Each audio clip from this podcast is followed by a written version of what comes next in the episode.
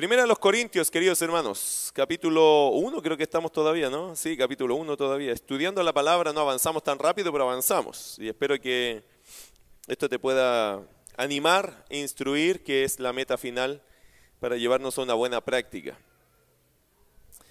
La iglesia de los Corintios, hermanos, en la Biblia es reconocida como la iglesia carnal, por lo menos en, el primer, en la primera carta.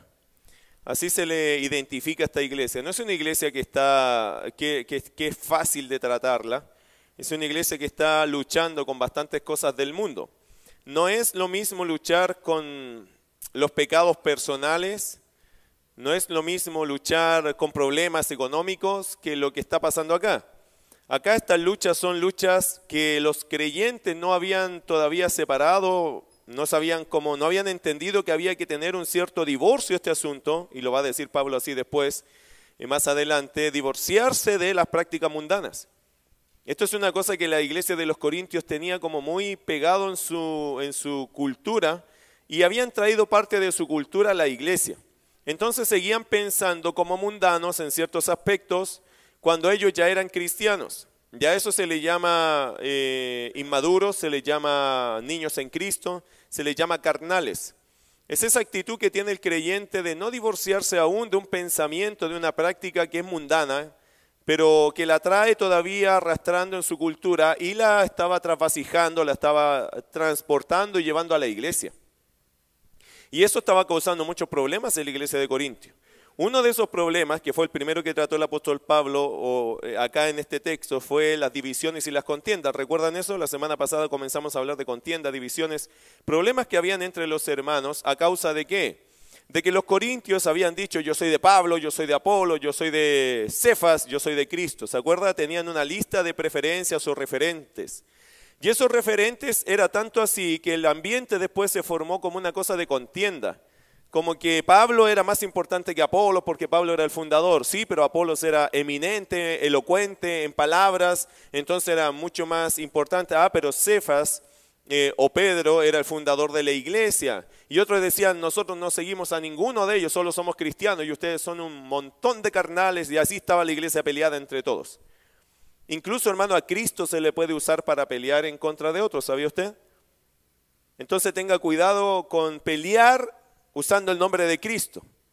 Porque a él también lo metieron en la lista y también había un grupo de que se llamaban los de Cristo, pero rechazaban a todos sus demás hermanos en el sentido de que ellos estaban confundidos y ellos los de acá estaban amargados con ellos. Al final, el hecho de ser cristiano no procuró, no ayudó a que ellos se unieran, a cambiar la actitud, a enseñarles con pasión a los hermanos, con corazón, para que nos restaurara la, comunión. No, no pasó nada de eso.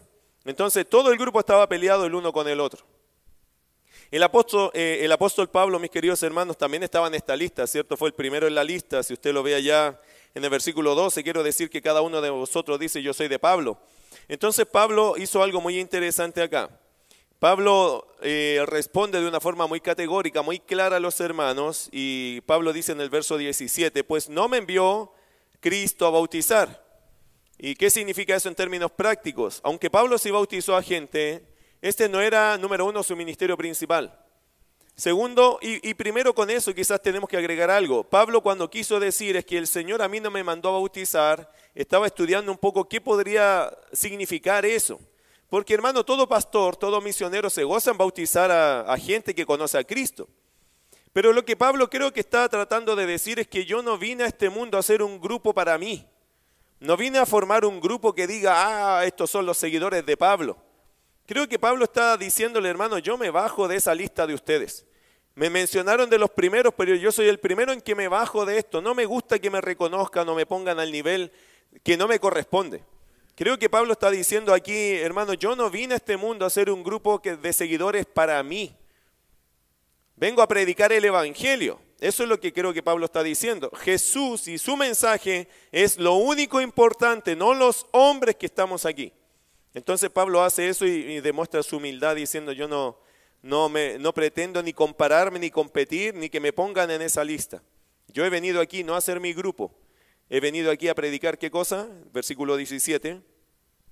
Pues no me envió a Cristo a bautizar, sino a predicar el Evangelio. Y aquí Pablo agrega una frase que es con la cual vamos a continuar el estudio. eh, Pablo dice lo siguiente acá, agrega una frase interesante. Dice, no con sabiduría de palabras, para que no se haga vana la cruz de Cristo. Y de esta frase se va a afirmar Pablo ahora para continuar su argumentación. Ahora, tenga en cuenta esto, anótelo por ahí por favor esto.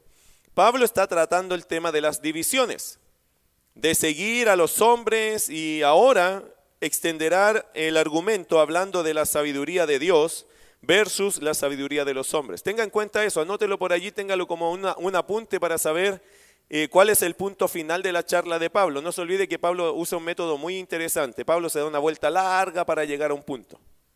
Siempre va a ser igual. Entonces en esa vuelta larga algunos se pierden, se aburren, se duermen y no alcanzan a entender cuál era el punto de Pablo. Hasta aquí Pablo está tratando temas de la división de la iglesia, por seguir a hombres, pero Pablo ahora agrega una cosa allí que habla de la sabiduría de Dios versus la sabiduría de los hombres, para llegar a una conclusión sobre el argumento de no seguir hombres, ¿ok? ¿Capta eso? Eso tiene que apuntarlo, porque de aquí que terminemos, capaz que hasta se le olvide de qué estaba hablando Pablo. Porque Pablo se da una vuelta tan larga que al final uno dice, ya, ¿y cuál era el problema original? A veces pasa, y con Pablo por eso a veces la gente no logra captar, porque se da una vuelta argumentativa para luego decir, y por eso te dije esto. Es como los padres cuando les queremos dar una charla a los hijos, ¿cierto? O cuando la esposa te quiere contar cómo le fue en el día. ¿Dónde comienza? ¿Te acuerdas cuando me levanté? Y son las 12 de la noche, entonces usted dice, oh, salí para oh, el viaje y te cuenta el número de la micro, eh, si la tarjeta estaba cobrada o no, y, etcétera. Entonces, al final de, de, la historia, el hombre dice, ya, pero ¿cuál es el punto? Ya se me, ya se me perdió. Y como a nosotros se nos pierden los puntos después de dos minutos, eh, está bien difíciles. Bueno, Pablo es una persona que argumenta mucho. Habla, habla, habla, habla, pero obviamente lo que Pablo habla tiene mucho sentido, va dándote un argumento bastante eh, robusto para luego decir, por esto te digo ese asunto. ¿Qué dijo John MacArthur hablando de eso? Hablando de esta, de esta forma que Pablo tiene o de lo que Pablo va a argumentar ahora. John MacArthur dice algo interesante. Porque va a hablar ahora Pablo de la sabiduría del hombre versus la sabiduría de Dios. Pablo dijo, yo voy a predicar el Evangelio. Y quiero predicarlo con palabras simples para que no se haga vana la cruz de Cristo. Quiero, y Pablo ahora quiere comparar esto, quiere comparar lo que decía Dios versus lo que dice el hombre.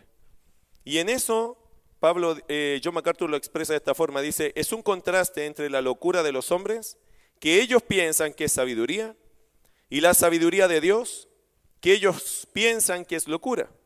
Es un contraste entre la verdadera sabiduría de Dios y la supuesta sabiduría del hombre, entre la supuesta locura de Dios y la verdadera insensatez del hombre. Eso lo dice en un comentario de Primera a los Corintios. Y hermano, póngale atención a lo que viene, porque lo que viene es una lucha de fe. Va a ser una crisis de fe en algún momento de tu vida. ¿Cuál?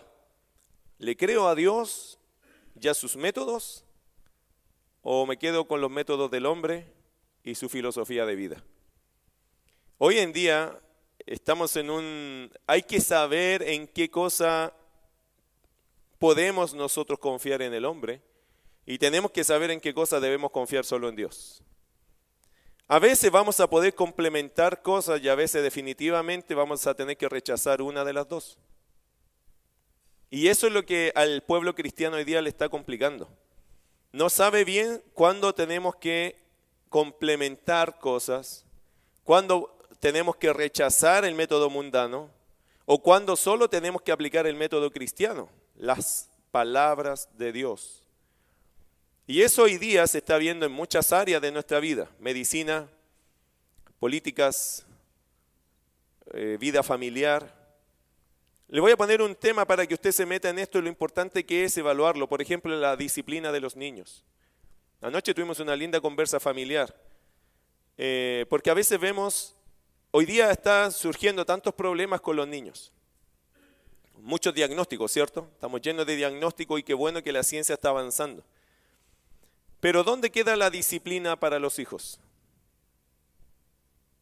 Y esa es una pregunta que uno como cristiano se la tiene que responder.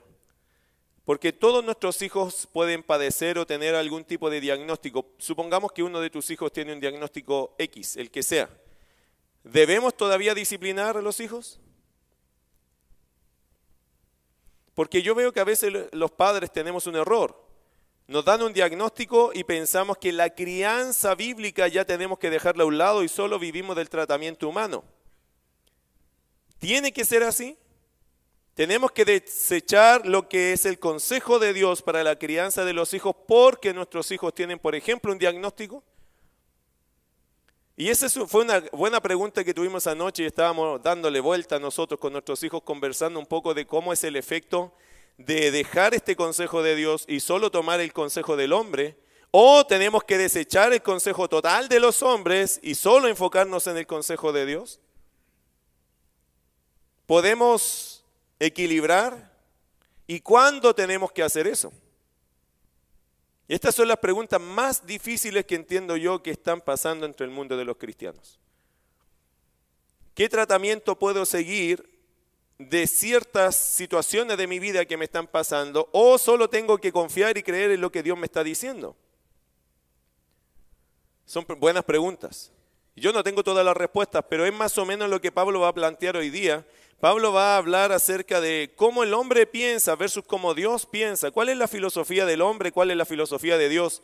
Y hablando en lo espiritual, querido hermano, el que debe llevar la ventaja siempre es Dios. En lo espiritual. Sin duda, Dios tiene la razón. Y vamos a ver un poco esta lucha que se presenta, porque los corintios, no se olvide que los corintios, hermanos, están llenos de la filosofía griega. Muchos filósofos grandes salieron en esos años.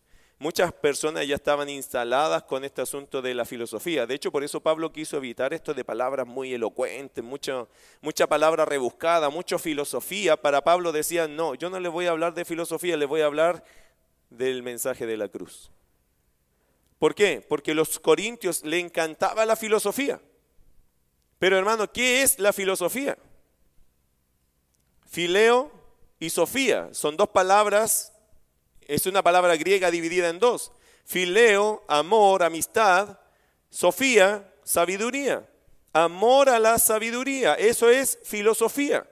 Algunos dicen, no, esa es una palabra satánica. En realidad, si usted la estudia, es una palabra que dice amor a la, amor a la sabiduría. Es como tratar de entender el mundo pensando, buscándole el sentido. Eso es la idea de un filósofo. Le está tratando de buscar un sentido al mundo para entender cómo funciona. El problema es que si tú sacas a Dios de esa ecuación, solo es una filosofía humana. Es tu supuesto. Tú estás suponiendo que así es mejor. ¿Y qué pasa si ese supuesto es contrario a lo que Dios dice?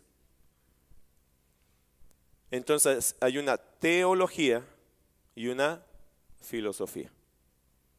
A veces la filosofía, hermano, es armoniosa a la teología. ¿Qué significa? Lo que el hombre observó, lo observó de la naturaleza y es consecuente a lo que Dios sí enseña. Pero hay ciertas filosofías o hay ciertas ramas en la filosofía que a veces son contrarias a la teología. Y ahí es donde el creyente dice, a ver, ¿le hago caso a lo que me dice el hombre o le creo a Dios?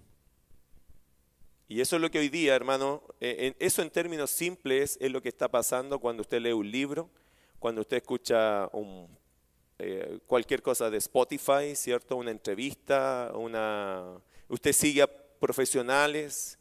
Todo eso, hermano, está pasando hoy día. Por nuestras redes, por nuestros oídos. Eh, gente te puede mandar una predicación incluso, y hay mucha filosofía en la predicación, pero no se ve la teología. ¿Entienden eso? O a veces hay gente profesional, hermano, tienen toda la mejor intención de que el mundo sea mejor, pero aplican una filosofía que es contra la teología. Pero es tan suave el argumento, es tan como cautivante el argumento y que nosotros decimos, tiene razón. No se olvide que esto ha pasado por años, siempre ha pasado. Hollywood ha llenado a la gente de mensajes equivocados. De hecho, no sé si han visto películas románticas donde, por ejemplo, la esposa, eh, yo vi una, por eso me acuerdo de eso, que la esposa terminó siendo adúltera y... Pero lo plantearon tan bonito que poco menos que ella se merecía eso. Se merecía irse con otro hombre. Y ella no quiso irse con ese otro hombre. se quedó con su esposo. Amargada la pobre con ese esposo. Con ese bruto que se quedó en la casa. Así lo plantea la película.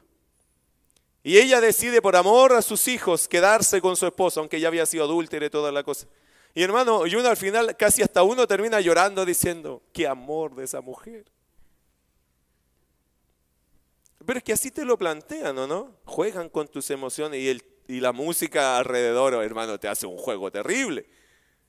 Y al final uno termina secándose las lágrimas, esta cuestión es pura basura. ¿no? Pero, pero se emocionó, lo pasó bien, fue una experiencia. Pero uno después viene su pensamiento bíblico y ¿qué estamos diciendo? Esto está todo mal. Bueno, pero así ha sido, hermano, por años. Por años te han vendido un producto de una forma, y hermano, depende de cómo te vendan el producto, cómo te lo compra. Si está bien presentado el producto, usted puede comprar hasta veneno. El apóstol Pablo, hermano, sabía que los corintios estaban en ese mundo. Y por eso quiero que le ponga atención un poco a este estudio, a ver si, si, sacamos algo importante de acá para nosotros. Verso 18, porque la palabra de la cruz es locura a los que se pierden pero a los que se salvan, esto es a nosotros, es poder de Dios. Pues está escrito, destruiré la sabiduría de los sabios y desecharé el entendimiento de los entendidos. ¿Dónde está el sabio? ¿Dónde está el escriba? ¿Dónde está el disputador de este siglo? ¿No ha enloquecido Dios la sabiduría del mundo? Pues ya que en la sabiduría de Dios el mundo no conoció a Dios mediante la sabiduría, agradó a Dios salvar a los creyentes por la locura de la predicación porque los, judíos piden señales y los griegos buscan sabiduría. Pero nosotros predicamos a Cristo crucificado. Para los judíos ciertamente tropezadero y para los gentiles locura. Más para los llamados, así judíos como griegos, griegos, Cristo poder de Dios y sabiduría de Dios. Porque lo insensato de Dios es más sabio que los hombres y lo débil de Dios es más fuerte que los hombres. Amén. Qué hermoso pasaje, ¿no? Ese debería haber sido el, título, pero es muy largo para ponerlo ahí en la, en la secuencia. Pero eso es, porque lo insensato de Dios es más sabio que los hombres y lo débil de Dios es más fuerte que los hombres. Pues mirad, hermanos, vuestra vocación, que no soy muchos sabios según la carne, ni muchos poderosos, ni muchos nobles, sino que lo necio del mundo escogió Dios para avergonzar a los sabios, a los sabios. Y lo débil del mundo escogió Dios para avergonzar lo fuerte a lo fuerte, y lo vil del mundo y lo menospreciado escogió Dios, y lo que no es, para deshacer lo que es, a fin de que nadie se jacte en su presencia. Más por él estáis vosotros en Cristo Jesús, el cual nos ha sido hecho por Dios sabiduría, justificación, santificación y redención, para que como está escrito, el que se gloría, gloríese en el Señor. Qué lindo pasaje, hermano. ¿Dónde está nuestra gloria? En el Señor porque la sabiduría viene de Él. La obra, hermano, sublime de salvación viene de Cristo, no de los hombres. Ahora metámonos un poco en este pasaje. Verso 18, ya les dije que Pablo va a debatir un poco entre la sabiduría del hombre versus la sabiduría divina.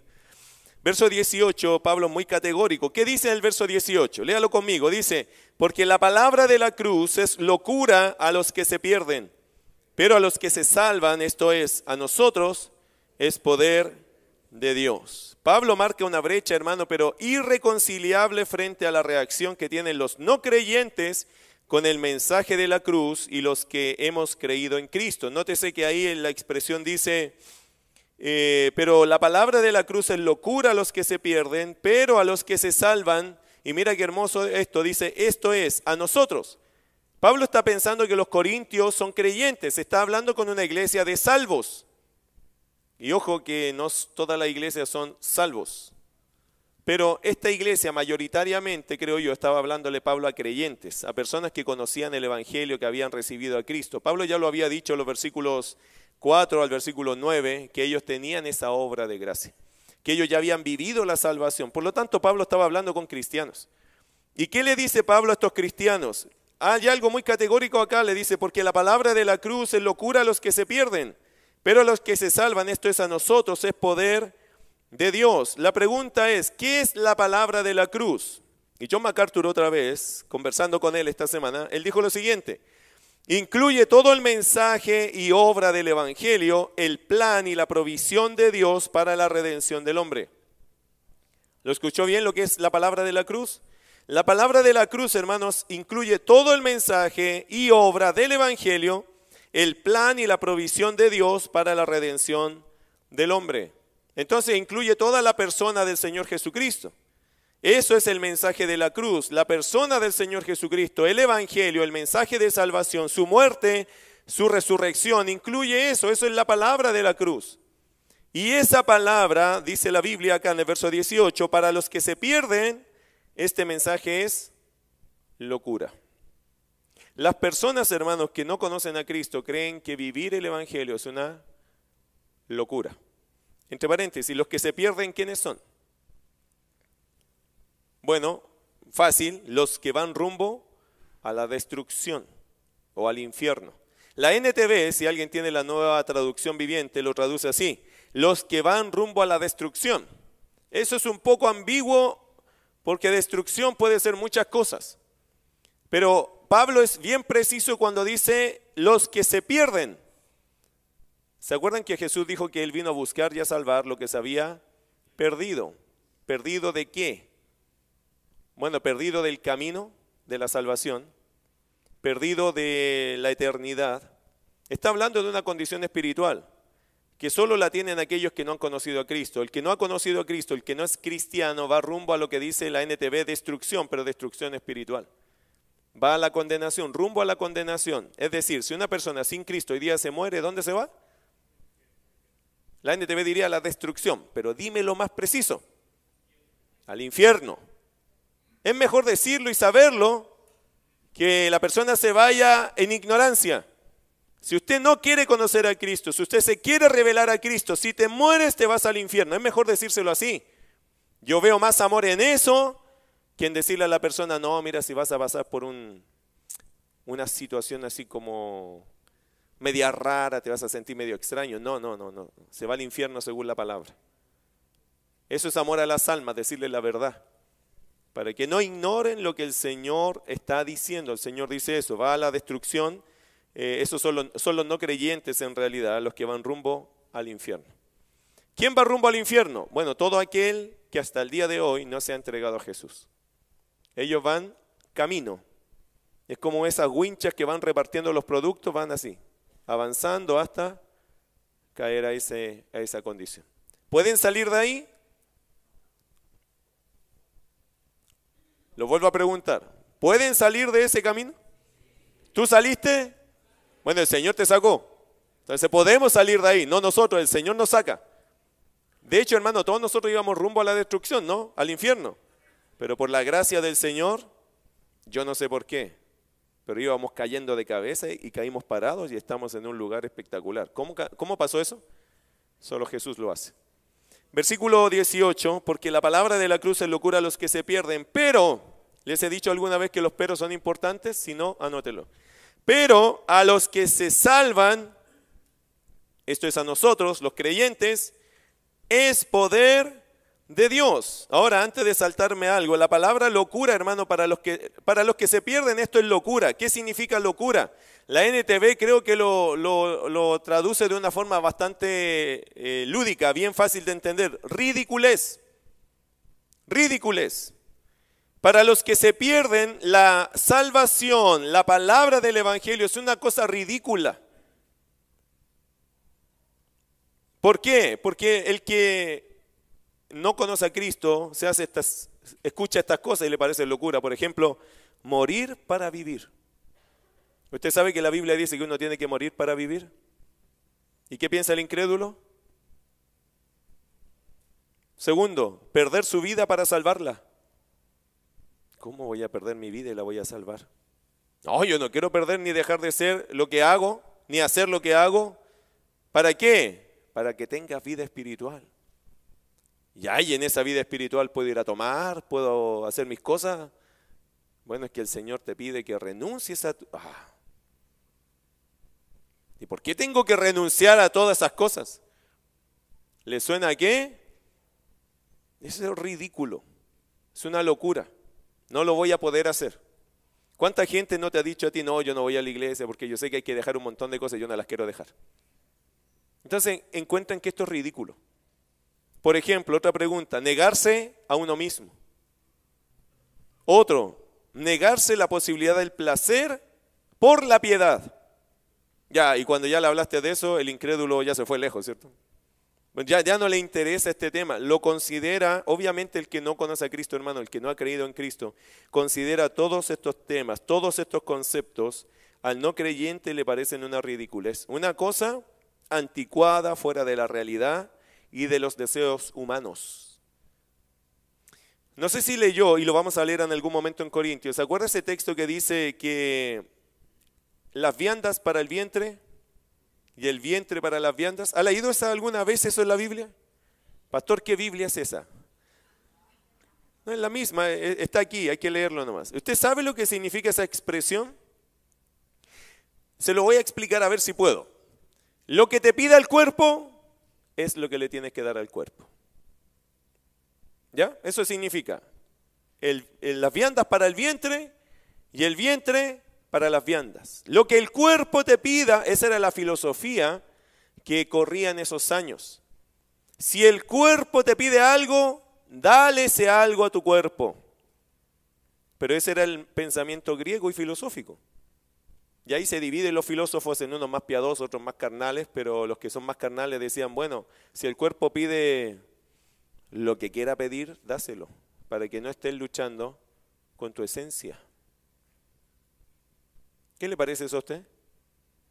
Amén, pastor, amén. Bueno, esa era la filosofía reinante, hermano, en esos años. Y los corintios sabían que siempre se enseñaba, oye, pero si tu cuerpo quiere algo, dáselo. Es mejor dárselo porque el cuerpo te lo está pidiendo. El problema es que el cuerpo pide cosas, usted sabe, ¿cierto? De una categoría, o sea, te puede pedir cualquier cosa. Supongamos que su cuerpo le pide comerse dos casatas de helado, de chocolate. ¿Qué haría usted? En esa filosofía, pastor, disculpe, me tengo que ir a comprar al supermercado dos casatas. Vuelvo al tiro. Inmediatamente vuelvo. Y usted se va a comer las dos casatas porque su cuerpo se lo está pidiendo. ¿Eso funciona bien así? ¿Está bien hacer eso? ¿Qué diría usted? No, pastor, pero ¿por qué no? ¿Por qué no? Usted sabe que había una filosofía, una escuela que enseñaba que la máxima del hombre es su placer. Los la, filosofía de hermanos liberales hablaba mucho de que la máxima del hombre, y en realidad el sentido del hombre en la búsqueda y encontrar el placer. Y estos filósofos decían, si no te da placer lo que haces, ¿por qué lo haces? ¿Cuál es el sentido de hacer algo como para puro sacrificarse y no tener placer? Y los filósofos, estos filósofos tenían un montón de seguidores. En cambio, habían otros filósofos que decían, bueno, no, hay cosas que hay que sacrificarlas para poder cuidar tu moral, tu conciencia, tu corazón, tu espíritu. Y se negaban muchas cosas. ¿De cuál de las dos tipos de escuela es usted? Porque, hermano, igual dentro de la humanidad hay gente que no está tan cerca de la Biblia, pero sí de la filosofía. La filosofía que corre por internet es una locura. Y algunos que son muy estrictos y otros que son muy liberales, ¿cierto? ¿Dónde está usted? ¿O dónde debo estar yo como cristiano? Por ejemplo, vamos a ver una película pero tiene escenas sucias, pero ¿se puede ver? Es incorrecta la imagen que va a salir porque es muy sensual y eso va a afectar, pero ¿se puede ver? ¿Deberíamos verla? Si eso va a causar un poco de placer, sí, pero no, no, ¿acaso el hombre no funciona con placeres? ¿O tenemos que negarnos todo eso? Y ahí se dividen incluso los cristianos. Y en la práctica es peor todavía. Porque eso es una teoría, pero en la práctica es peor todavía, ¿o no? Siempre tenemos que medir, hermano, nuestra conducta en base al principio bíblico. ¿Qué nos enseña Dios? Dios tiene excelencia, ¿sabía usted? Quizá estoy usando muchas palabras técnicas, no lo quiero perder, perder a usted en su mente, pero Dios siempre busca la excelencia de cosas, de la excelencia moral. Y ahí Dios quiere que nosotros caminemos por esa senda, pero no solo, sino en dependencia de su Espíritu, que Él nos vaya guiando, para ir entendiendo esto, cómo funciona. Para el incrédulo, hermano, negarse cosas que le dan placer es ridículo. Dice, ¿para quién me lo voy a negar? Si la mesa está servida, ¿por qué no puedo comer? Y no entiende que hay cosas en esa mesa que no son buenas que tú te las comas. Hablando, por ejemplo, de las imágenes prohibidas, pornografía, hermano, ¿usted sabe cuántos años cuesta a una persona que vio pornografía quitar esas imágenes? Y cuando fuiste incrédulo, quizás bebiste hasta, hasta la saciedad de eso, cuando te convertiste, eso te va a molestar. Y van a pasar años antes de sacar esas imágenes. Años que te van a dañar.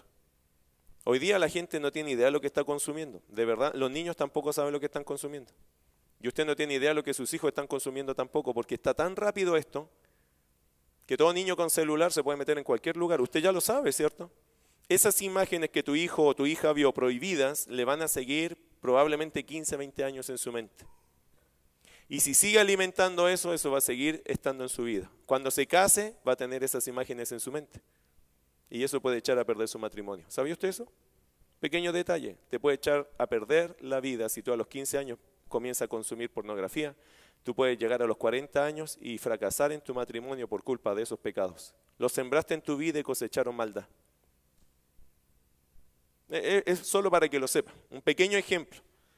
Pero ¿qué dice el mundo? Que, todo, que todos tengan celular. Y si su hijo que tiene 10 años va al colegio y no tiene celular, ¿qué le dicen a su hijo? Eres un tonto, en lo menos que le dicen, ¿cierto? O tus papás son, oye, tus papás son sumamente malos. ¿Cómo no te van a comprar un celular si ya tiene 10 años?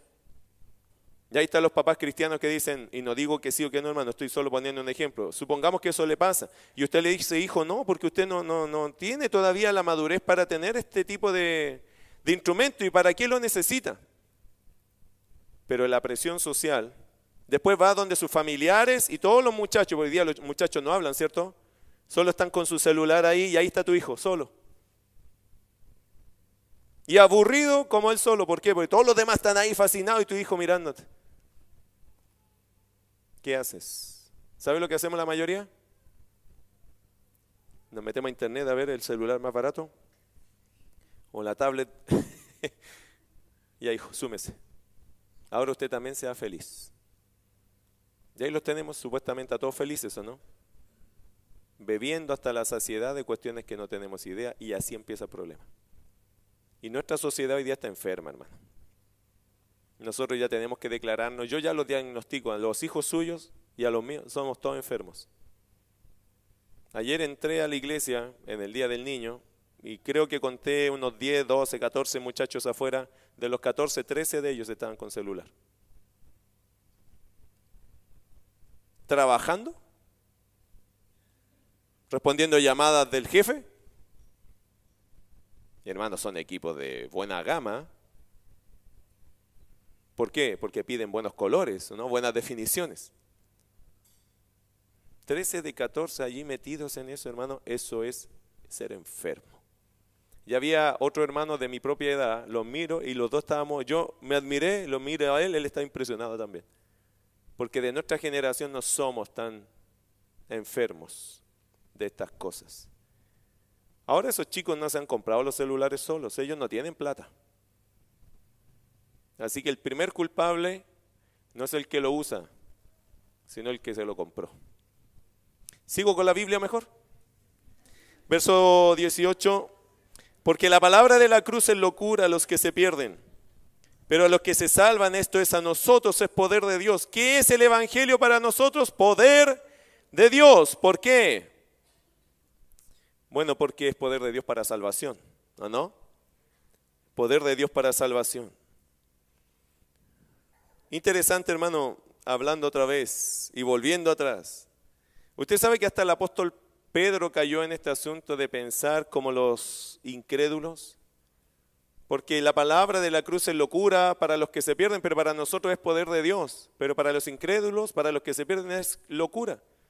Usted sabe que un día Pedro, mire Mateo 16, 21 al 23, antes que, que me pase ese punto que lo encontré tan valioso. Mateo 16, 21 al 23. Escucha esto, hermano, y por favor grábatelo un poco porque creo que va a ser importante para tu vida cristiana. Dice, desde entonces comenzó Jesús a declarar a sus discípulos que le era necesario ir a Jerusalén y padecer mucho de los ancianos, de los principales sacerdotes y de los escribas, y ser muerto y resucitar al tercer día. Entonces Pedro, tomándole aparte, comenzó a reconvenirle diciendo, Señor, ten compasión de ti, en ninguna manera esto te acontezca.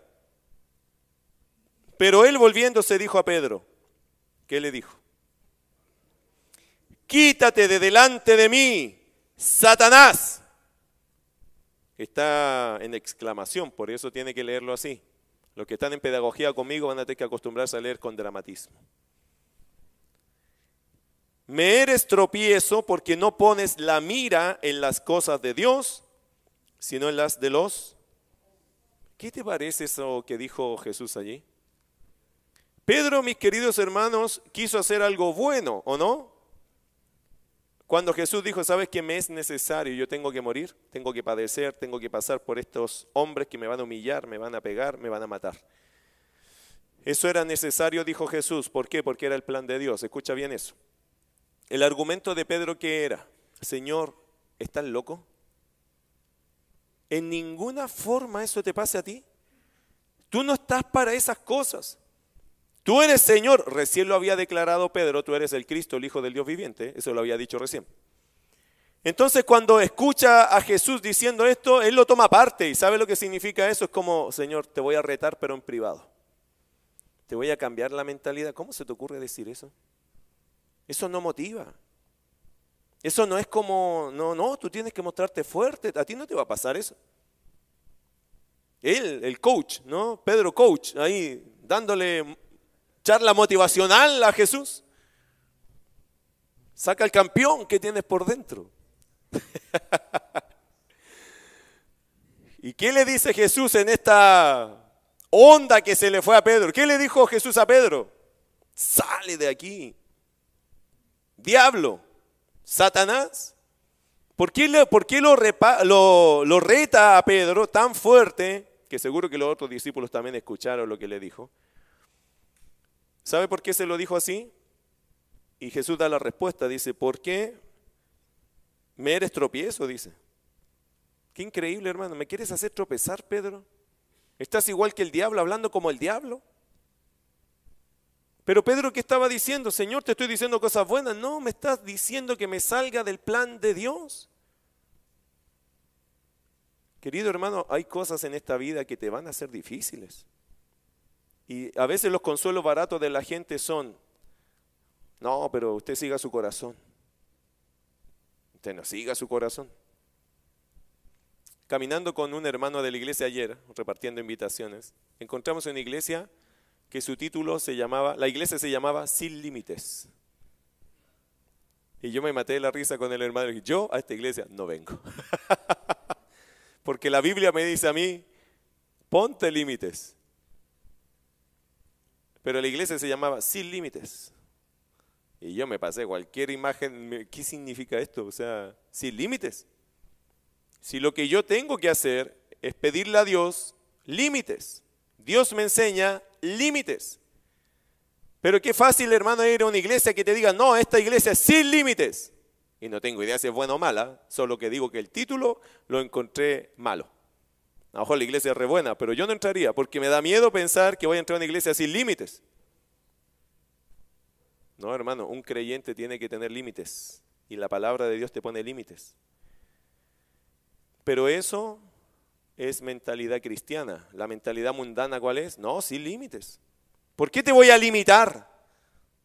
Ah, porque tú y yo somos pecadores. ¿Por qué no tenemos que sacar el campeón que tenemos por dentro? Porque lo que tenemos por dentro es un pecador. No hay un campeón adentro. Hay un pecador adentro. Aquí en Jesús todo lo podemos hacer. Ok, e-, eso hermano es muy motivacional, pero no es real. A veces se enaltece el ego de las personas y no la piedad. Y ahí usted y yo podemos empezar a luchar. Y quizá usted no esté ni de, acuerdo conmigo, está bien. Porque usted quizá ha escuchado tantas cosas que de motivación, motivación, motivación. A mí, hermano, esa cuestión me tiene muy por ajeno. de verdad. Ahora Pedro, el Señor lo retó, ¿por qué? Para que vaya al punto bíblico, porque no pones la mira en las cosas de Dios, sino en las de los hombres. No todo, hermano, es conveniente. Y se lo voy a decir de otra forma mejor. No el hecho de que las cosas sean convenientes significa que son de Dios o no son de Dios. Cuando una cosa no me conviene, no significa que no es de Dios. Porque a veces Dios nos pide sacrificios. Amén. A veces negarse ciertas cosas, aunque a mí me afectan y me hasta cierto punto me, me dañan, pero si es por la honra de Dios, yo tengo que hacerlo. Jesús, hermano, ¿de qué estamos hablando? Jesús iba a la cruz. Entonces cualquiera podría decir, pero Jesús, ¿para qué tanto? ¿No será muy extremo tu decisión? ¿No puedes buscar una cosa poquito menor que morir? Y eso era lo que estaba básicamente procurando Pedro, pero el Señor que le dijo, tú no estás poniendo la mira en las cosas de Dios, sino en las cosas de los hombres. Y después Jesús da un tremendo sermón allí que dice, el que quiera seguirme, nieguese a sí mismo, tome su cruz y sígame. El que quiera, no estoy obligando a nadie, pero el que me va a seguir tiene que tomar su cruz. Y eso lo dijo Jesús después de haber reparado a Pedro. ¿Por qué? Porque la mentalidad de un cristiano no puede ser que todo me es conveniente. No puedo salir ganando todo, hermano. No puedo. Porque la fe a veces me hace perder ciertas cosas. Y eso, para un cristiano, está bien si eso honra a Dios. Versículo, ahora sí, versículo 19. O versículo 18, la segunda parte. Está diciendo algo interesante allá. Para los que se salvan, el Evangelio es poder de Dios. ¿Qué significa eso? Es que para los que ya hemos, nos hemos convertido, hermano, por la gracia de Dios, el Evangelio es poder de Dios, ¿cierto? ¿Es poder de Dios para ti el Evangelio? Ahora, ¿por qué sabes tú que eso es poder de Dios? Porque el Señor te transformó, ¿o no? Perdonó todos tus pecados. ¿Se acuerda el día que usted conoció a Cristo? ¿Se acuerda ese día que nació de nuevo? Yo me acuerdo, estaba en una piecita, estaba medio oscura la pieza, mi tío le estaba predicando a mi abuela, no a mí, pero yo empecé a escuchar y al final terminé en la pieza confesando a Cristo. Lloré, creo yo, toda la noche, me quedé dormido llorando, pero de pura paz. Porque yo experimenté una paz, hermano, inquebrantable. Al otro día me levanté, pero con un espíritu renovado, liviano, como que caminaba en nubes, hermano. A mí me parecían todas las personas hermosas, bonitas, todo. Todo me parecía hermoso, hermano. El cielo era otro cielo, ese sol era otro sol y la gente era otra gente. Yo amaba a todo el mundo. Y aunque alguien me criticara, no, Dios, Dios te ama. No, pero tú no importa, puedo orar por ti. Así el amor de Dios era una cosa que se derramaba, fluía. Por eso yo sé que la salvación es poder de Dios. Y si tú te has entregado a Cristo un día, tú sabes lo que es el poder de Dios, ¿cierto? No solo, hermano, tiene que ver con la salvación, tiene que ver también con la vida que Dios nos da, porque el Señor salva almas y transforma vidas. Efesios 2.1, ¿qué dice? Por eso también yo sé que es poder de Dios. Efesios 2.1, ¿se lo sabe de memoria? Si no, búsquelo ahí en su Biblia. Y Él os dio vida a vosotros cuando estabais muertos en vuestros delitos y pecados. ¿Eso es poder de Dios? Hermano querido, la Biblia dice, Pablo le dice a los Efesios, y Él, Jesús, el Señor, os dio vida a vosotros cuando estabais muertos. Eso básicamente es una resurrección espiritual. ¿Se acuerda del caso de, caso de Lázaro? Cuando ya llevaba cuatro días Lázaro muerto y Jesús va a la tumba. ¿Se acuerda que a propósito Jesús se demoró de llegar ahí? Y María y Marta salieron las dos. Primero salió María. Y María dice, Señor, si tú hubieses estado acá, mi hermano no hubiese muerto. Y Jesús le da una charla, consuela a María y va. Y después viene Marta, le dice, Señor, si tú hubieses estado aquí, mi hermano no hubiera muerto. ¿Usted cree que ellas dos habían conversado de eso? Seguro que sí. ¿Cuál era el reclamo? Llegaste tarde. Y te mandamos buscar. Nosotros te mandamos buscar hace unos días atrás y no viniste. Señor, llegaste tarde. Si tú hubiese estado acá, mi hermano no hubiese muerto. ¿Qué le estaban diciendo? Es tu culpa. ¿O no? Como se lo quieran decir, se lo están diciendo igual. Es tu culpa. Pero entendemos, tú eres Señor. Pero es tu culpa. Jesús aprovecha a dar una lección allí. ¿Cuál es? No te he dicho que si crees, verás la gloria de Dios. Lázaro no había muerto, hermano, por otra cosa, sino por el propósito de Dios, para mostrar el poder de Dios. Jesús dijo, ¿dónde lo pusieron? Tal tumba. Saquen la piedra. Y creo que Marta fue la que dijo, Señor, lleve ya. Este ya se pudrió, si ya lleva cuatro días. Y ahí el Señor le dice, ¿no te he dicho que si crees, verás la gloria de Dios? Abrieron esa tumba y Jesús que dijo, Lázaro, ven fuera. Y salió Lázaro, hermano. ¿Cómo salió? No tengo idea. Porque a ellos lo envuelven, hacen toda una cosa, pero él salió de allí. Por eso dijo Jesús, déjelo en libertad. Y salió Lázaro y está vivo, hermano. ¿Eso fue el poder de Dios? Bueno, eso mismo pasó con nosotros espiritualmente. Nosotros estábamos muertos y Jesús nos dijo, Rodrigo, ven fuera. ¿De dónde me llamó? ¿Cómo hizo eso que yo en algún momento sentí la necesidad de Dios? Si yo estaba muerto en mis delitos y pecados. Un muerto hermano no siente nada, está en otra dimensión. Pero cuando sentiste al Señor llamándote, de alguna forma eso te trajo vida. Y tú quisiste creer, tú te entregaste al Señor y ahora estás aquí. ¿Es poder de Dios? Absolutamente. ¿Qué puede hacer un muerto para darse vida a sí mismo? Nada.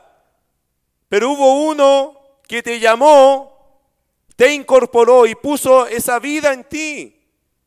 ¿Cómo pasó eso? Yo no tengo idea. ¿Se acuerda del ciego Bartimeo? ¿Qué dijo el ciego? Yo lo único que sé es que ayer estaba ciego y ahora veo. Yo no sé nada más.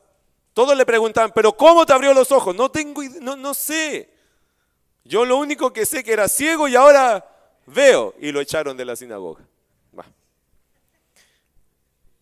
Para los que se salvan, hermanos, el Evangelio que es poder de Dios. Cuando puedas, mientras puedas, apenas puedas, predica el Evangelio. Porque esa persona que anda en el mundo, que está con cualquier problema, que está con depresión, que se le está cayendo el pelo, que ya está desesperado, que anda buscando una y otra cosa, es posible que cuando conozca a Cristo todo se le pase. Porque lo que está pasando a veces en las almas de las personas es una gran necesidad espiritual. Y conocen a Cristo y vuelve una vida en ellos. Predica el Evangelio. Apenas puedas, cuando puedas, apenas se te dé una oportunidad, háblales de Jesús. Porque el que cambia vida de verdad, hermano, de adentro hacia afuera, es Jesucristo. Jesús no te viste de una religión, Él te da una vida nueva. Si Él sabe que la que tienes está hecha a pedazos, ya no funciona. Por eso Él os dio vida cuando estabais muertos en vuestros delitos y pecados. Versículo 19 ya sabemos lo que pasa entre creyentes e incrédulos, ¿cierto? El, el incrédulo considera que el Evangelio es una locura y el creyente considera que es poder de Dios. Así lo creemos, ¿cierto? De alguna forma estamos separados entonces del incrédulo en su forma de vivir y pensar. Porque ellos piensan que su filosofía funciona y yo pienso que el Evangelio funciona. Como creyente yo pienso que la palabra de Dios funciona, el Evangelio funciona y el incrédulo piensa que su filosofía, su forma de ver la vida funciona mejor que el hecho de, lo que es el mensaje de Dios. Ahora, el apóstol Pablo nos va a entregar algunas razones de por qué los no cristianos consideran la palabra de la cruz una locura. Mire verso 19 al 21. Y aquí yo creo que vamos a, capaz que avancemos hasta allí nomás. Dice, pues está escrito, destruiré la sabiduría de los sabios y desecharé el entendimiento de los entendidos. ¿Dónde está el sabio? ¿Dónde está el escriba? ¿Dónde está el disputador de este siglo? ¿No ha enloquecido Dios la sabiduría del mundo? Pues ya que en la sabiduría de Dios el mundo no conoció a Dios, mediante la sabiduría, agradó a Dios salvar a los creyentes por la locura de la predicación. ¿Cuál es la primera razón de por qué eh, los no cristianos consideran la palabra de la cruz una locura? Primera razón es porque Dios destruyó y desechó el entendimiento de los que se pierden. El incrédulo nunca va a estar de acuerdo con Dios, ¿sabía usted? No, no va a estar de acuerdo. ¿Por qué? Bueno, el texto dice acá, versículo 19, está escrito, esto es una cita de Isaías, pero dice lo siguiente, destruiré la sabiduría de los sabios y desecharé el entendimiento de los entendidos. ¿Qué significa? En un sentido básico, hermano, Dios se peleó con los hombres. Los hombres quieren instalar su filosofía de vida y Dios dice, yo tengo mi propia filosofía. Y mi filosofía funciona y yo sé que la de ellos no. Y por eso los hombres, hermano, consideran que esto es una locura, porque cuando ven los métodos de Dios, dicen, esos métodos no sirven. En cambio, Dios los mira, dice, prueba tus métodos y ve si sirven. Y el hombre se da de cabezazos contra la muralla tratando de sacar cosas adelante que Dios, hermano, por el solo hecho de su palabra, su poder y su presencia, las saca adelante. Dios cambia cosas, hermano, de forma milagrosas. La filosofía del hombre y la filosofía de Dios. Dios destruyó y desechó el entendimiento de los que se pierden. Dios, dice el texto, en el verso 20 me parece que dice acá, en la última parte, ¿no ha enloquecido Dios la sabiduría del hombre, del mundo? Eso dice, Dios enloqueció la sabiduría del mundo. Ahora, ¿por qué? ¿Cuál fue la razón por qué Dios hizo o tomó esta actitud con la sabiduría del hombre? Mira verso 21. Pues ya que en la sabiduría de Dios el mundo no conoció a Dios mediante la sabiduría, agradó a Dios salvar a los creyentes por la locura de la predicación. Usted sabe que Dios, hermano, puso a disposición su sabiduría y el hombre no quiso tomar la sabiduría de Dios, sino que quiso inventar su propia forma. Mire Romanos capítulo 1, para que lo hagamos corto esta, esta parte. Romanos 1, verso 20. Voy a leerle unas cosas allí que son interesantes de la condición actual del hombre. Cómo Pablo describió de una forma categórica la actitud del hombre frente a la revelación de Dios. Y creo que esta es la razón por qué Dios desechó la sabiduría del hombre. Mira Romanos 1, verso 20 al 22, dice lo siguiente. Porque las cosas invisibles de Él, de Dios, su eterno poder y deidad, se hacen claramente visibles desde la creación del mundo, siendo entendidas por medio de las cosas hechas, de modo que no tienen excusa. Pues habiendo conocido a Dios, no le glorificaron como a Dios ni le dieron gracias, sino que se envanecieron en sus razonamientos. Y su necio corazón fue entenebrecido. Profesando ser sabios, se hicieron necios. ¿Por qué? Porque Dios les mostró la sabiduría suya. Salmo 19, los cielos cuentan la gloria de Dios y el firmamento anuncia la obra de sus manos. Sin embargo, el hombre cuando vio la gloria de Dios, y eso lo debería haber inclinado a Dios, ¿qué hace el hombre? Según el verso 21, pues habiendo conocido a Dios, no le glorificaron como a Dios, ni le dieron gracias, sino que se envanecieron en sus razonamientos y su necio corazón fue lleno de tinieblas. Podrían haber dicho, oye, sí, esto lo creó Dios. No, ¿qué dicen ahora? Una explosión. Podrían haber dicho, increíble la obra preciosa de Dios. ¿Y qué dicen ahora? Evolución. Esto fue un proceso de miles, de millones de años. Y uno dice, ¿y eso de dónde? Bueno, es lo que el hombre ha inventado. Le llaman la teoría de la evolución. Hermano, no es teoría es hipótesis. Muy larga la charla para darle dos palabras técnicas. Teoría, algo que se puede comprobar. Todo lo que sube tiene que bajar. Y eso usted lo puede comprobar, ¿cierto? Hipótesis es una mera suposición. Yo supongo que pudo haber sucedido así. Por ejemplo, si vemos al guitarrista de la iglesia votado aquí Usted entró y lo vio votado, muerto. para ponerle un poco de dramatismo nomás. Y usted viene entrando allá y hay 10 hermanos acá. Y usted le pregunta a los 10, ¿qué le pasó? Y ninguno de los 10 estuvo presente en el momento que eso sucedió. Entonces uno de ellos te dice, yo supongo que el hermano venía tan rápido que se tropezó allí, se pegó la cabeza acá y se murió. Y otro dice, no, yo no creo en esa teoría tuya, en esa hipótesis. Yo pienso que él estaba acá y como la Betsy siempre lo reta, me estaba aprovechando de eso. Le dio un infarto de rabia y se murió. Y algunos dirían, ya no voy a decir nada de eso. Y otro va a decir, ni una ni la otra.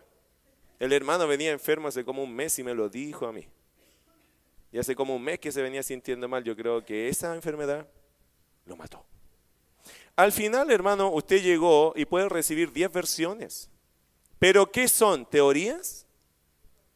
No son teorías porque ninguno de ellos puede comprobar nada. Son hipótesis. ¿Qué es una hipótesis? Supongo yo que eso pudo ser. ¿Tiene cierta validez? La única validez que tiene es la validez de tu opinión. Pero tú no tienes cómo comprobar eso. ¿Qué ha hecho el hombre hoy día? Ha llenado al mundo de hipótesis. Supongo yo que así se creó el mundo porque ninguno de nosotros estaba allí. Sin embargo, Dios qué dice? En el principio creó Dios los cielos y la tierra. ¿Lo entiende? Vamos a orar.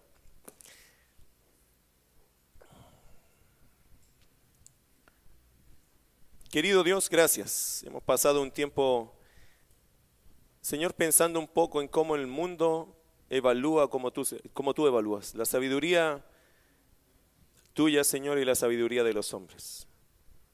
Por cierto, Señor, tú has desechado la sabiduría de los hombres porque no te han considerado a ti. Y si no te consideran a ti, Señor, la lógica que el hombre podría aplicar a las cosas no funciona porque tú eres el centro de las razones, como eres también el centro de la moral y de la excelencia. Señor, el mundo ha querido formar su propia historia, ha querido escribir su propio libro de cómo las cosas son y han sido. Hoy nos encontramos nosotros, Señor, en este siglo tratando de entender. Pero no nos permita, Señor, olvidar que tú tienes la verdad, que tú eres la verdad. Ayúdanos, Señor, a considerar las cosas que se dicen, pero para examinarlas. No, Señor, para simplemente adoptarlas como si eso es tu verdad. Ayúdanos, Señor, a ser eh, analíticos, reflexivos. Señor, gracias porque también en medio de esta lección que usted nos da, también nos enseña que el Evangelio, la palabra de la cruz, es poder de Dios. Y todos los que estamos acá, Señor, sabemos que es así. Porque cada vez que tú llegas a la vida de una persona, usted la cambia, hace los cambios que nosotros no podríamos hacer. Tú transformas una vida, usted da una vida nueva. Nicodemo lo dijo, Señor, ¿cómo puede un hombre nacer siendo viejo? Porque esa es la lógica del hombre.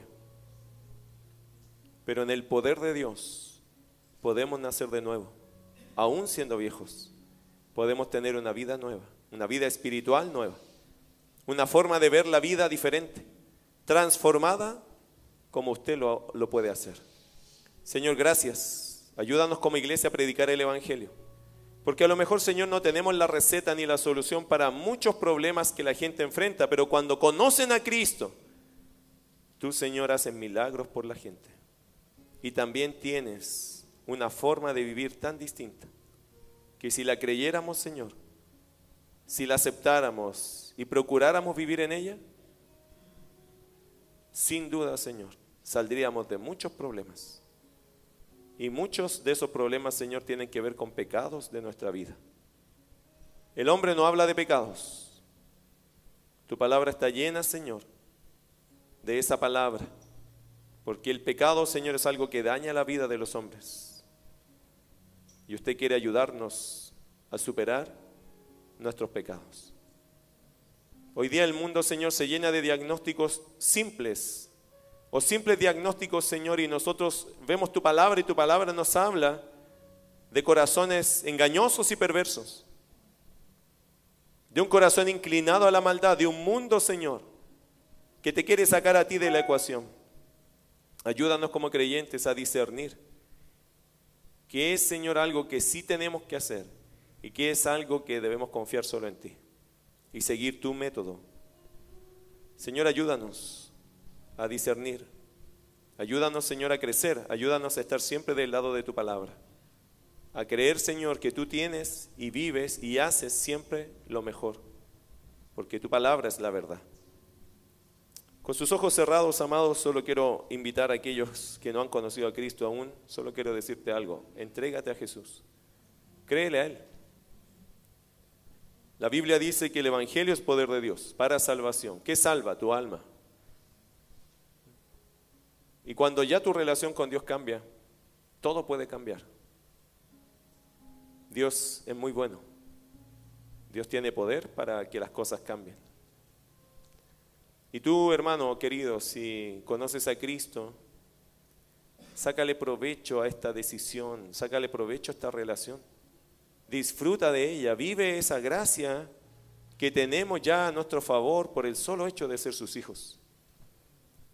Medita en la palabra, hermano, confiésale al Señor, haz del Señor tu amigo, para que pueda vivir esta cosa especial, esta cosa maravillosa de la vida abundante que Cristo prometió.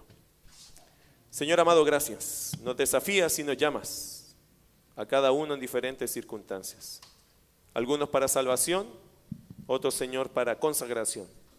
Ayuda a que esta tu iglesia y los que están acá, Señor, no estén tranquilos. Estén, Señor, inquietos para tomar sus decisiones, para echar mano, como dijo Pablo, a la vida eterna. A cada uno que nos corresponda. Si aquel que está perdido, Señor, que desee salvarse, que quiera encontrarse contigo. Y al que es salvo, Señor, que anhele tener esa vida abundante que Cristo nos ha prometido. En el nombre de Jesús se lo rogamos. Amén.